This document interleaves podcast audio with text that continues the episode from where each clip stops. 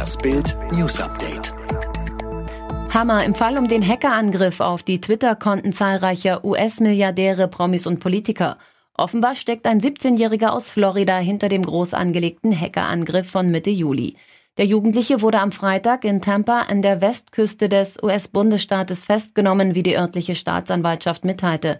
Er sei der führende Kopf hinter dem Hackerangriff gewesen, bei dem unter anderem die Twitter-Konten von Ex-Präsident Barack Obama und Microsoft-Gründer Bill Gates gekapert worden waren. Ende eines Auswanderertraums. Schnitzelkönig erschießt Ehefrau. Sie ging aus Leipzig in den US-Sonnenstaat Florida, um ihren Lebensabend zu genießen. Jetzt ist Annemarie R. tot, erschossen von ihrem Mann, der in Florida der Schnitzelkönig genannt wurde. Wie es dazu kam, lesen Sie heute in der Bild.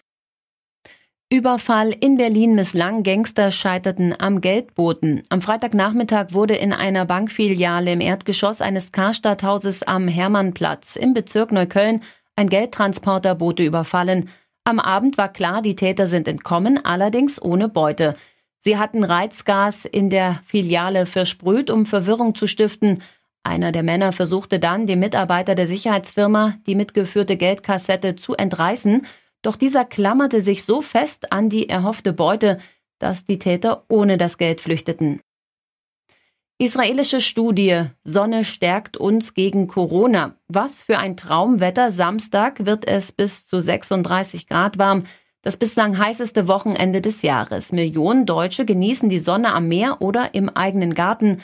Auch Freibäder, Badeseen, alles voll. Müssen wir Sorge wegen Corona haben? Natürlich sollte man die Maske im Gepäck haben. Gleichzeitig kommt aber eine gute Nachricht aus Israel. Dort ergab eine Studie, ein hoher Vitamin D-Spiegel kann vor schweren Corona-Verläufen schützen. Verona Poth geschlagen und belästigt. Moderatorin und Werbeikone Verona Poth plaudert seit Mitte Juli in ihrem neuen Podcast Podcast mit Sohn Diego übers Familienleben. Doch einen Plauderton gibt's in der neuesten Episode nicht dauerhaft. Stattdessen spricht Verona über ein dunkles Kapitel ihrer eigenen Jugend.